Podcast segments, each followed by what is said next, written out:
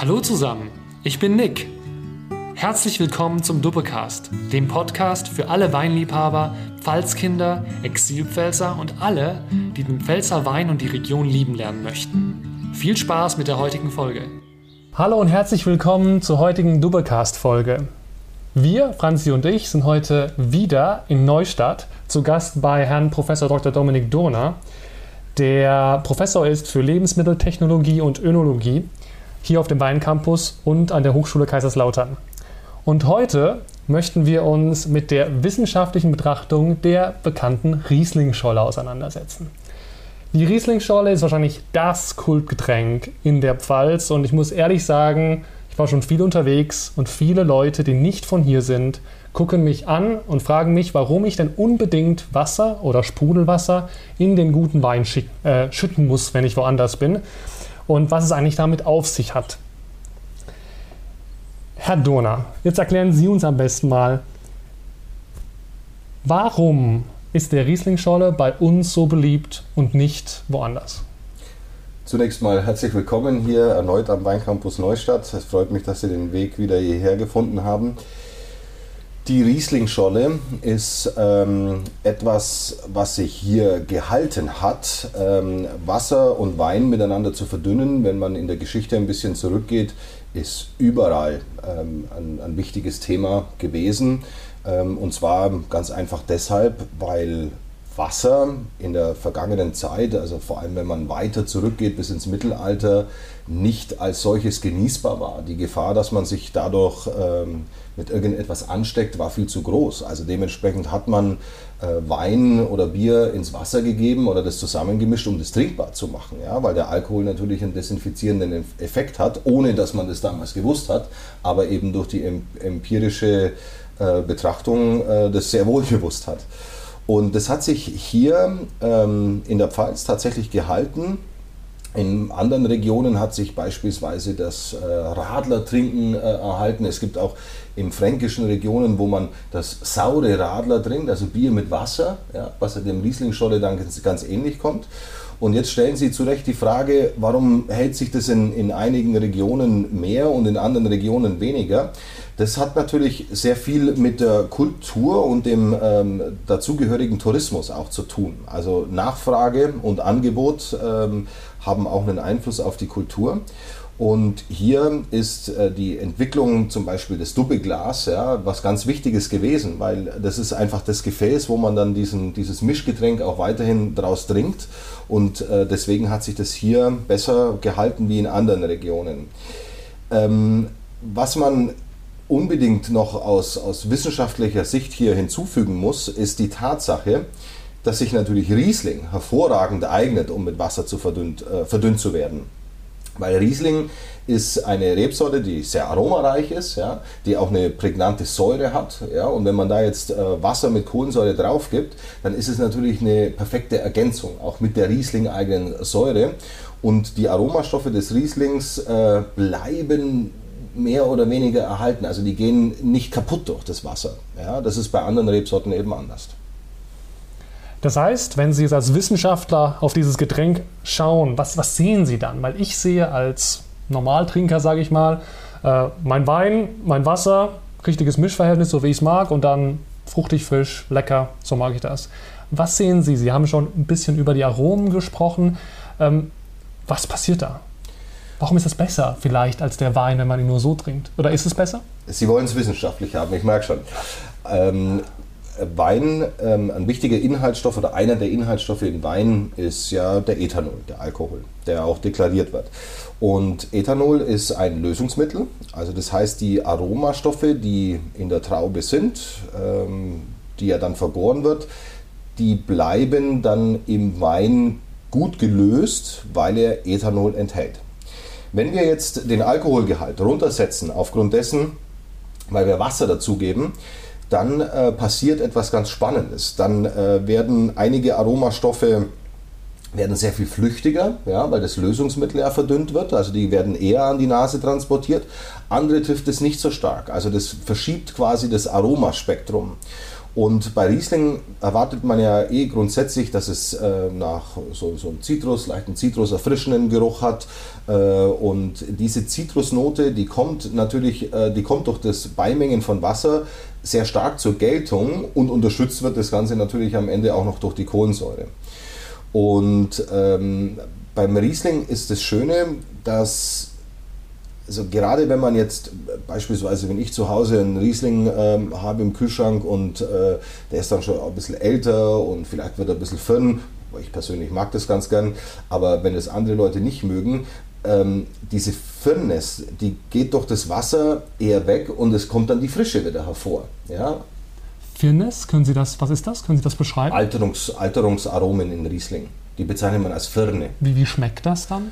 Oder wie ähm, riecht das? Das kriegt so eine leicht würzige, honigartige Komponente. Also der Riesling hat ja von Haus aus eh so eine leichte Honigkomponente im Geruch.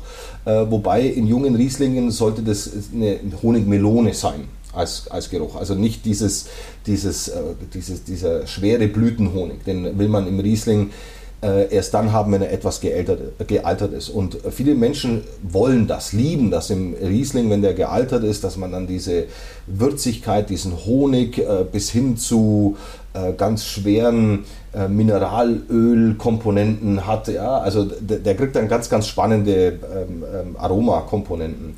Und wenn man da jetzt wieder eine Riesling-Schorle draus macht, dann hat man in dieser Rebsorte das Spannende, das hat so was Verjüngendes für diesen Wein. Ja. Ähm, und das funktioniert beim Riesling halt hervorragend, bei anderen Rebsorten funktioniert das nicht. Herr Dohner, was ist aus Ihrer Sicht das optimale Mischverhältnis zwischen Wasser und Wein? Das äh, definiert äh, jeder Riesling-Schorle-Konsument so, wie er es gerne möchte. Also das äh, ist nicht richtig, das vorzugeben. Ähm, wenn man, ähm, man, muss das, man muss das Getränk ja auch als etwas sehen, was am Ende des Tages Spaß machen muss. Ja? Und wenn ich jetzt ähm, mir vorstelle, da ist eine Situation, wo, wo äh, Sommer und es ist sehr heiß, ja, und man steht am Nachmittag zusammen, da würde ich eher empfehlen, ein bisschen mehr Wasser reinzugeben ja, und weniger Riesling. Aber wenn man dann am Abend ist und, und feiern und, und nicht mehr Auto fahren muss, dann kann es auch ein bisschen mehr Riesling sein. Ja. Ähm, also ich möchte mich da nicht festlegen auf ähm, äh, irgendwelche Formeln, die ich aber ganz amüsant finde, also beispielsweise diese vier Finger breit äh, Wein und ein Finger Wasser, wobei das ist natürlich dann schon eine extreme Mischung, keine Frage.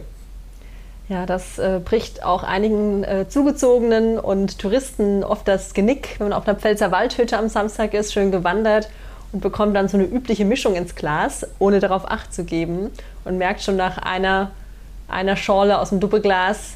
Da war doch mehr drin als gedacht, weil 4 zu 1 ist ja ordentlich. Also ordentlich. vor allem auf einen halben Liter. Ja. Ich meine, wir Pfälzer wundern uns da nicht, aber wir werden immer überrascht angeschaut von Besuchern. Es ist auch sehr spannend zu sehen, dass ganz viele kleine Weinorte ihre ganz eigene Tradition pflegen. Dass, also es gibt Weinorte, die dann wirklich extrem viel Wein und extrem wenig Wasser verwenden. Andere machen halb-halb. Äh, ich habe auch schon äh, durchaus Gerüchte gehört, dass es dann spezielle Mischungen gibt, die fast gar kein Wasser mehr enthalten. Und deswegen ist es, glaube ich, ganz spannend, auch sich mal zu fragen oder mit den Einheimischen zu unterhalten, was die denn, wie die ihren klassische Riesling-Scholle eigentlich mischen. Jetzt geht natürlich Riesling-Scholle nicht nur mit Wein. Sie kennen sich gut mit Wein aus, aber Wasser ist ja auch die andere wichtige Komponente. Ist es da eigentlich egal, für dieses Geschmackserlebnis, für diese Aromaverschiebung, die Sie vorhin beschrieben haben? Oder ist die Wahl des Wassers hier auch wichtig? Die Wahl des Wassers ist ganz, ganz entscheidend. Bevor wir darauf eingehen, äh, nochmal ein kurzer Nachsatz zum äh, Mischungsverhältnis.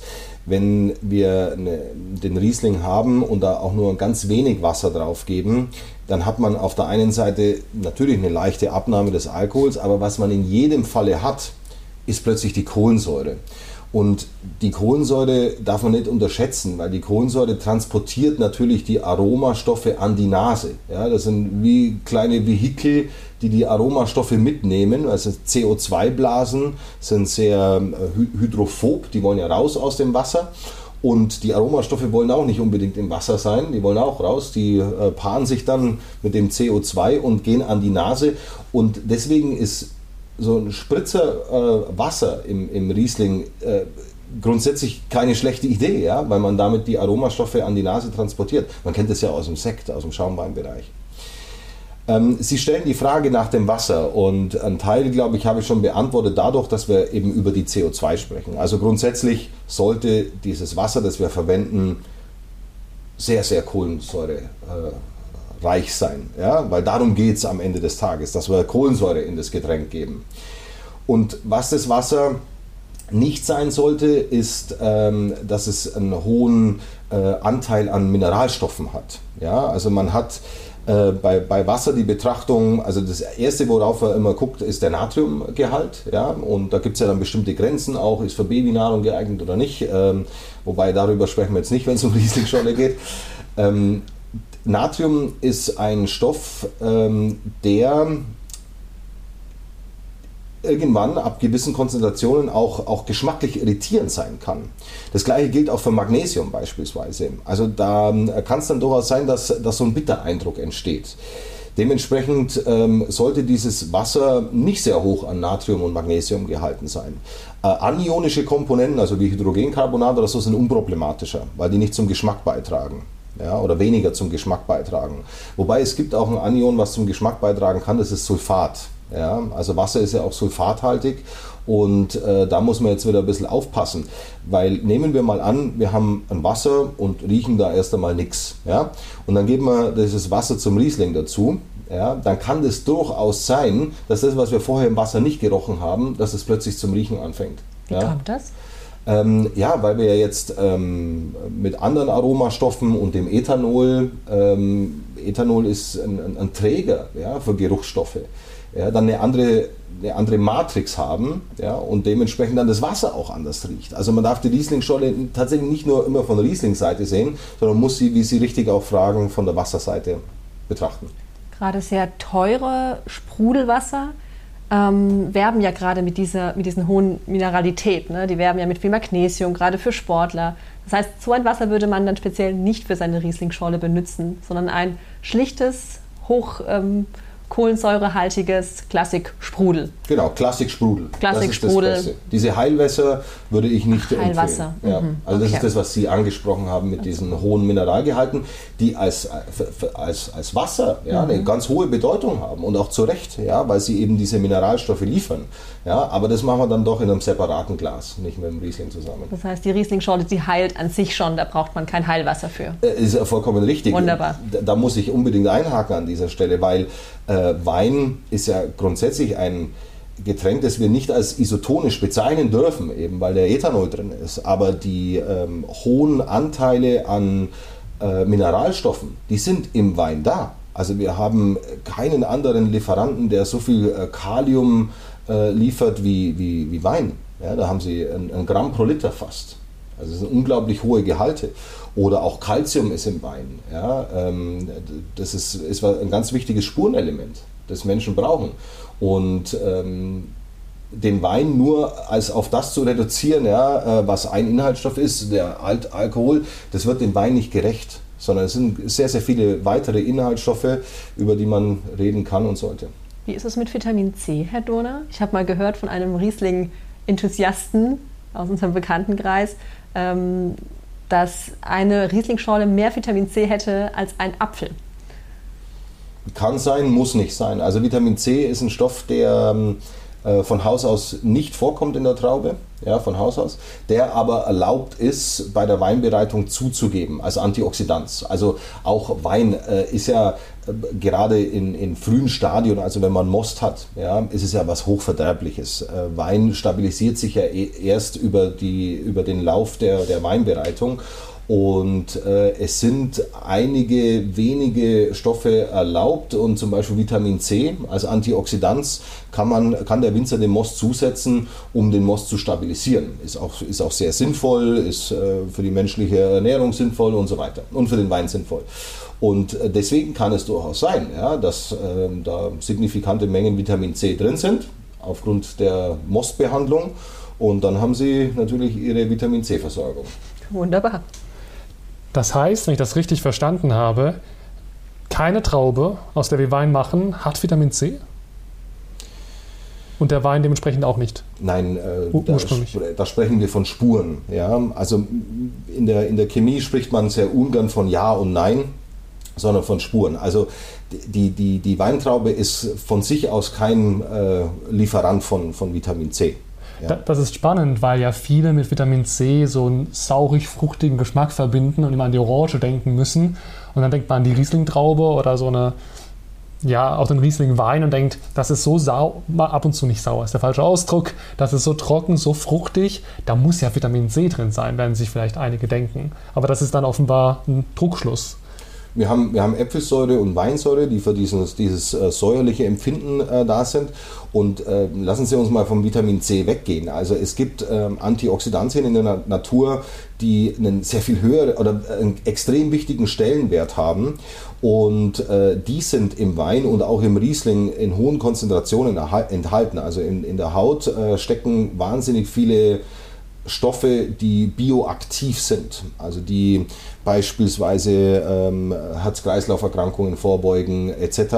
D diese Stoffe nennen wir dann Polyphenole oder Flavonoide. Ja? Also da gehört zum Beispiel Quercetin, Kämpferol und so weiter. Da langweile ich Sie jetzt nicht damit. Aber das sind Stoffe, da ist, der, da ist die Traube der Hauptlieferant. Ja? Und ähm, einen Satz erlauben Sie mir noch wenn wir ähm, die Traube als, als, als reine Frucht konsumieren, ja, dann äh, konsumieren wir diese Stoffe, aber wir konsumieren natürlich auch einen Haufen Zucker. Ja, und ähm, Zucker, wissen wir ja auch, ist jetzt nicht das Allheilmittel und hat auch seine Nachteile. Und äh, deswegen ja, ist das Glas Wein nach wie vor etwas, womit wir einen, einen guten Lieferant von sehr nützlichen Stoffen haben aber natürlich auch den Ethanol. Ja? Und dessen müssen wir uns bewusst sein. Und da kommen wir jetzt wieder vielleicht zurück auf die Rieslingscholle und auf das Mischungsverhältnis. Äh, jeder ist seines eigenen Glückes Schmied. Ja? Also bestimmen Sie selbst, wie dieses Mischungsverhältnis sein soll. Ein Ausdruck, der mir sehr geläufig ist, lautet, ein guter Wein macht auch eine gute Scholle. Ist das wirklich so, dass jeder Wein, den ich im Viertelglas genießen kann, auch sich eignet für eine gute Schorle? können wir diesen, äh, die, diese Weisheit abändern in äh, jeder gute Riesling macht auch eine gute Scholle. Da funktioniert das. Also ich würde das nicht unterschreiben für jede Rebsorte. Ähm, also gerade wenn man jetzt zum Beispiel im Rotweinsegment unterwegs ist, dann kann es sehr problematisch sein, weil Kohlensäure und Rotwein, ah, also gerade wenn es Rotweine sind, die astringierend sind, die viele Tannine, Gerbstoffe haben, da kann das plötzlich sehr störend wirken. Und das gilt ja auch für Weißweine. Also gerade im Burgunder-Segment äh, baut man ja auch Weißweine vielleicht aus, dass sie doch, ähm, ja, die haben keine gerbige Wirkung, aber die haben einen höheren Gerbstoffanteil. Und wenn man da jetzt Wasser dazu gibt, dann werden diese Gerbstoffe plötzlich sensorisch relevant. Ja? Und dann wirken die Weine gerbig. Und obwohl sie im, im unverdünnt, also äh, noch nicht als Scholle, noch nicht gerbig waren, können sie als Scholle gerbig werden. Und das Problem haben wir beim Riesling nicht, weil ähm, diese adstringierenden Stoffe in den Schalen nicht äh, in großen Mengen vorhanden sind. Also deswegen ihre, ihre Weisheit, jeder gute Riesling macht eine gute Scholle, ja. Bei äh, jeder Rebsorte nicht. In unserer Region sind ja auch die Müller-Thurgau-Schorle und die Weißherbstschorle sehr bekannt. Im Vergleich zum Riesling haben die ja eine ganz andere Säurestruktur im Ausbau. Wie verhält sich denn das zu ihrer Weisheit? Dann haben sie in der Scholle am Ende des Tages dann natürlich auch nicht mehr so viel ähm, Säure. Und ähm, gerade ein Portugieser Weißherbst hat natürlich ein sehr spannendes Aromaspektrum und da passt ähm, kohlensäurehaltiges Wasser schon dazu. Ja? Und auch beim Müller-Thurgau passt es wir, wir haben hier bei beiden natürlich auf gar keinen Fall gelbige Weine, also da kann man das, das verdünnen. Der, der, der Spannungsbogen ja, nimmt allerdings ab. Also ich glaube, der, der König unter den äh, Scholle ist schon der Riesling. Ja? Also nicht der Portugieser Weißherbst und auch nicht Müller-Thurgau. Aber ich, ich verstehe das auch. Also nicht jeder äh, mag diese ausgeprägte Säure im Riesling und nicht jeder mag diese, diese Aromabombe, auch äh, die manche Rieslinge äh, sind. Also das, das heißt, die haben durchaus ihre Bewandtnis, aber das ist quasi so auch das Spektrum, über das wir reden. Ja? Also Müller-Thurgau, äh, Portugieser Weißherbst und äh, Riesling. Ja? Das ist so das Spektrum der Weine, die man mit Wasser mischen kann. Und kann man auch dabei sagen, dass je trockener der Wein ausgebaut ist, umso eher, also je trockener der Müller-Thurgau, oder, oder ist das eher unabhängig von dieser Ausbaustufe?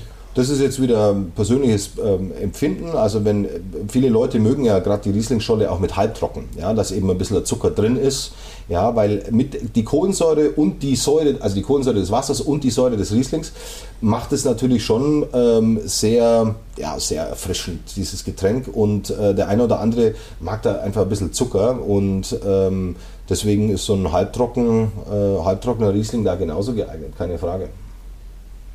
Herr Donner, welche Weine trinken Sie besonders gerne als Profi? Also ich habe mich ja schon als Fan des Rieslings äh, hier geoutet, glaube ich, ja, aber ich bin auch Fan von jeder anderen Rebsorte, die hierzulande oder im Ausland wächst. Ähm, Wein ist äh, mein Beruf und meine Berufung und dementsprechend interessiere ich mich im Grundsatz für alles. Und was steht jetzt gerade bei Ihnen im Kühlschrank? Mm, gestern haben wir einen äh, Tempranillo aus, ähm, aus Rioja getrunken, zehn Jahre alt, der war sehr lecker. Und dann haben wir äh, einen, einen Cabernet Franc aus der Pfalz getrunken, das war mhm. auch sehr spannend. Ja. Es ist ja doch eine Rebsorte, die hier noch nicht sehr stark verbreitet ist, aber die durchaus auch reif werden kann und ganz tolle Weine gibt. Und äh, ja, jetzt, wenn es draußen kälter wird, dann äh, gehen wir natürlich ein bisschen weg vom Riesling-Scholle und äh, trinken den Riesling vielleicht lieber nicht als Scholle, sondern so wie er ist. Sehr schön. Was mich noch interessieren würde, hat der Winzer oder die Winzerin im Blick, dass der Riesling, der gemacht wird, dass der sich für Scholle eignen sollte? Oder ist das etwas, was man später in der Flasche einfach denkt, jetzt mache ich daraus eine Scholle und merkt, super, das klappt ja auch super mit dem Jahrgang gerade? Also in der Regel ist es ja so, dass man für ähm, das Scholle jetzt äh, nicht die Ultra-Premium-Rieslinge nimmt, ja, sondern die äh, klassischen Rieslinge in der, in der Literflasche auch oder also so, so, so ganz normale, gute, ähm, frische Rieslinge. Und das bietet sich dann für eine Scholle auch hervorragend an. Und wie gesagt, wenn, wenn diese, die, dieser Riesling einmal ein Jahr alt ist, dann kann man den auch noch super als Scholle trinken. Das ist überhaupt gar keine Frage, weil dann gewinnt er auch wieder Frische. Ja? Also der ähm, Riesling ist sowieso eine Rebsorte, die auch Alter, Alterungspotenzial hat. Ja, der muss nicht immer super jung und super frisch getrunken werden. Das ist bei anderen Rebsorten anders. Ja, also ein, ein Sauvignon Blanc beispielsweise ähm, natürlich kann der auch gereift getrunken, äh, getrunken werden, gerade wenn man an die Sauvignons von der Loire denkt, ja, also die Fumé Blanc und so weiter. Ähm, aber hier ist es doch so, dass der Sauvignon Blanc gerne auch als frischer Wein getrunken wird und auch der Riesling natürlich. Aber der Riesling hat Lagerungspotenzial und äh, ja, als, als Scholle äh, kann man da im Prinzip alles machen. Ja. Aber in der Regel ist es die, die, das sind die ich möchte einfache Qualitäten vermeiden, weil es gibt sowas wie einfache Qualität beim Riesling nicht. Das ist alles spannend und hochkomplex. Zum Abschluss noch eine Frage. Wie, also damit sind wir in das Gespräch ja eigentlich eingestiegen, nämlich dass für uns in der Pfalz der Rieslingscholle so, eine, äh, so ein wichtiges Kulturgut darstellt. Und Sie haben uns dann erklärt, dass das eigentlich eine sehr ursprüngliche Art und Weise ist, Wein zu konsumieren. Mm, aber dass wir das sozusagen erhalten haben. Sie haben auch schon erwähnt, dass Sie auch schon einiges gesehen haben. Sie haben uns im Vorgespräch auch erzählt, dass Sie in Neuseeland waren und auch dort die Weinkultur kennengelernt haben. Kennen Sie weltweit jetzt betrachtet Regionen oder ja, Weinregionen, die eine ähnliche wie soll ich sagen, eine ähnlich passionierte Haltung zu einer Art Schorle haben, also Riesling-Schorle zum Beispiel? Nicht aus diesem kulturellen Aspekt herausgeboren. Also das kenne ich tatsächlich nicht. Ähm, andere Länder, große Firmen setzen natürlich überall auf der Welt auf Weinmischgetränke. Ja? Also das heißt, äh, man äh, gibt irgendwie Sirup zu Wein oder ich meine, man kennt das ja auch mit Hugo beispielsweise und so. Das ist wirklich überall auf der ganzen Welt äh, populär und ähm, da gibt es auch in anderen Ländern Kulturen, die bestimmte Zugaben zu Wein in, in ihrem kulturellen Hintergrund haben. Aber so wie wir das hier mit der Rieslingscholle mit Wasser haben, dass, dass wir diese, wie Sie sagen, ursprüngliche Art der des Trinkens von Wein hier bewahrt haben, ja, das ist schon ziemlich einmalig hier in der Pfalz. Herr Donner, dann darf ich mich im Namen des Doppelcasts unserer Zuhörerinnen und Zuhörer herzlich bedanken für Ihre wissenschaftlichen Einblicke in die, das Pfälzer Kulturgut Riesling-Scholle. Und wir hoffen, Sie bald wieder im Podcast begrüßen zu dürfen. Danke Ihnen, sehr gerne. Vielen Dank, bis bald. Bis bald. Tschüss.